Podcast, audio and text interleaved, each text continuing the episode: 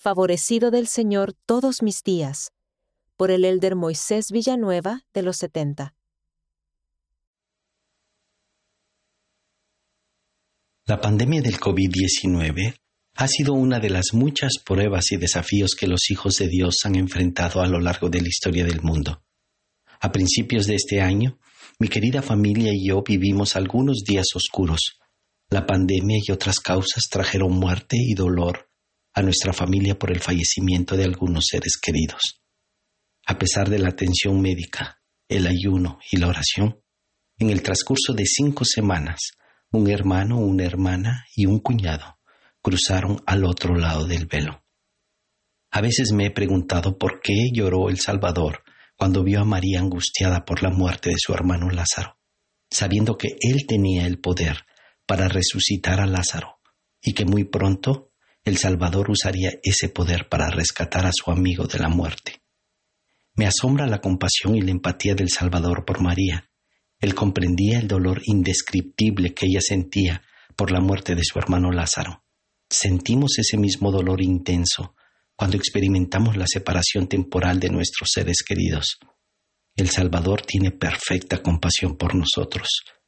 Él no nos culpa por nuestra miopía, ni por estar limitados a la hora de visualizar nuestro trayecto eterno.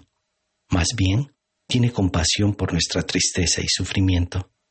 Nuestro Padre Celestial y su Hijo Jesucristo quieren que tengamos gozo. El presidente Russell M. Nelson ha enseñado, el gozo que sentimos tiene poco que ver con las circunstancias de nuestra vida y tiene todo que ver con el enfoque de nuestra vida. Si centramos nuestra vida en el plan de salvación de Dios, podemos sentir gozo independientemente de lo que esté sucediendo o no esté sucediendo en nuestra vida. Siendo yo un joven misionero, recuerdo que un maravilloso misionero a quien había llegado a admirar recibió una terrible noticia. Su madre y su hermano menor habían fallecido en un trágico accidente.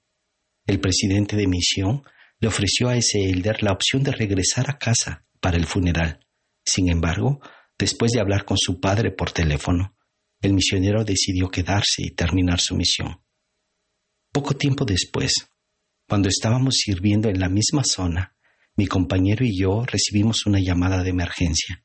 Unos ladrones habían robado la bicicleta de ese mismo misionero y lo habían herido con un cuchillo. Él y su compañero tuvieron que caminar hasta el hospital más cercano, donde mi compañero y yo nos encontramos con ellos. De camino al hospital, yo me sentí angustiado por ese misionero. Imaginé que su estado de ánimo estaría por los suelos y que seguramente después de esa traumática experiencia desearía regresar a casa. Sin embargo, cuando llegamos al hospital, vi a ese misionero acostado en su cama, esperando que lo llevaran al quirófano, y estaba sonriendo. Pensé, ¿cómo es posible que esté sonriendo en un momento como este? Mientras se recuperaba en el hospital, entregó con entusiasmo folletos y ejemplares del libro de Mormón a los médicos, enfermeras y otros pacientes. A pesar de esas pruebas, no quiso regresar a su casa, más bien sirvió hasta el último día de su misión con fe, energía, fuerza y entusiasmo. Al principio del libro de Mormón, Nefi afirma, habiendo conocido muchas aflicciones durante el curso de mi vida, siendo no obstante altamente favorecido del Señor todos mis días. Pienso en las muchas pruebas que experimentó Nefi, muchas de las cuales forman parte de sus escritos. Sus pruebas nos ayudan a comprender que todos tenemos nuestros días oscuros. Una de esas pruebas ocurrió cuando a Nefi se le mandó que regresara a Jerusalén para obtener las planchas de bronce que Labán tenía en su poder. Algunos de los hermanos de Nefi eran hombres de poca fe e incluso lo golpearon con una vara. Nefi experimentó otra prueba cuando se le rompió el arco y no pudo conseguir comida para su familia.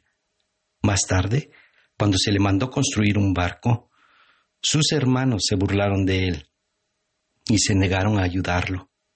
A pesar de esas y muchas otras pruebas que tuvo durante el curso de su vida, Nefi siempre reconoció la bondad de Dios.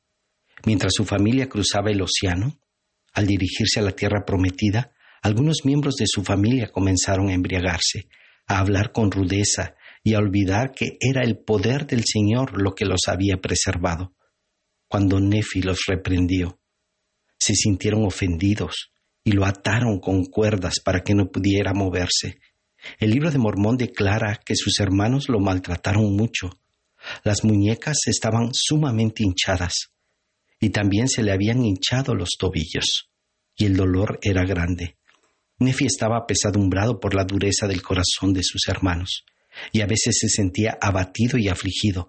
No obstante, declaró, acudía a mi Dios y lo alababa todo el día, y no murmuré contra el Señor a causa de mis aflicciones.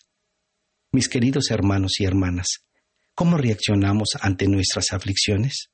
¿Murmuramos ante el Señor a causa de ellas? ¿O al igual que Nefi y mi amigo misionero, nos sentimos agradecidos de palabra, pensamiento y obra, porque nos centramos más en nuestras bendiciones que en nuestros problemas. Nuestro Salvador Jesucristo nos dio el ejemplo durante su ministerio terrenal. En momentos de dificultad y prueba, pocas cosas nos brindan mayor paz y satisfacción que servir a nuestro prójimo. El libro de Mateo relata lo que sucedió cuando el Salvador se enteró de que el rey Herodes había decapitado a su primo Juan el Bautista para complacer a la hija de Herodías. Entonces llegaron sus discípulos y tomaron el cuerpo y lo enterraron, y fueron y dieron las nuevas a Jesús. Y al oírlo Jesús se apartó de allí en una barca a un lugar desierto y apartado. Y cuando la multitud lo supo, le siguió a pie desde las ciudades.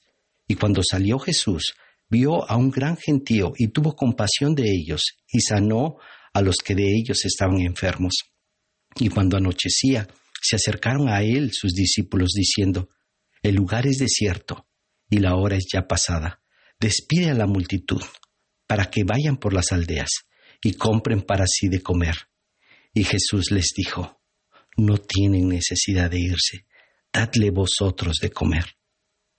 Jesucristo nos mostró que en tiempos de prueba y adversidad podemos reconocer las dificultades de los demás, motivados por la compasión podemos extender la mano y levantarlos. Y al hacerlo, a nosotros también nos eleva nuestro servicio cristiano. El presidente Gordon B. Hinckley dijo, el mejor antídoto que conozco para la preocupación es el trabajo. La mejor medicina contra la desesperación es el servicio. La mejor cura para el agotamiento es el desafío de ayudar a alguien que esté más cansado todavía. En esta, la Iglesia de Jesucristo, he tenido muchas oportunidades de ministrar y de servir a mi prójimo. Es en estos momentos cuando siento que el Padre Celestial aligera mis cargas. El presidente Russell M. Nelson es el profeta de Dios en la tierra. Él es un gran ejemplo de cómo debemos ministrar a los demás durante las pruebas difíciles. Uno, mi testimonio al de muchos otros santos, de que Dios es nuestro amoroso Padre Celestial. He sentido su amor infinito durante mis días oscuros. Nuestro Salvador Jesucristo comprende nuestros dolores y nuestras aflicciones. Él quiere aligerar nuestras cargas y consolarnos. Debemos seguir su ejemplo al servir y ministrar a aquellos que llevan cargas aún mayores que las nuestras. En el nombre de Jesucristo. Amén.